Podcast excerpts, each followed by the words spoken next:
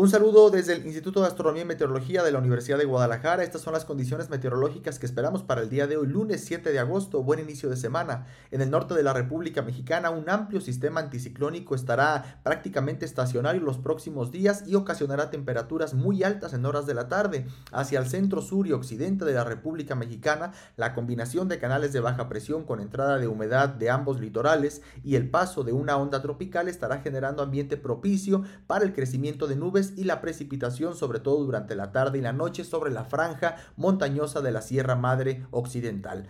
Los modelos de pronóstico nos están indicando que los mayores acumulados de precipitación se encontrarán justo en la Sierra Madre Occidental, en los estados entre Sonora, Chihuahua, Sinaloa, en algunos puntos de Jalisco y hacia el centro de la República Mexicana. Esperamos una disminución en cuanto a los acumulados. Para el día de hoy por la tarde en el área metropolitana de Guadalajara esperamos temperaturas entre 28 y 30 grados. No se descarta la probabilidad de algún chubasco o tormenta eléctrica de forma dispersa. Lo mismo hacia los altos, hacia el sur y hacia la zona montañosa del estado. Y para mañana muy temprano, temperaturas entre 17 y 18 grados Celsius, cielo parcialmente nublado y alguna llovizna dispersa, sobre todo hacia la zona costa del estado de Jalisco.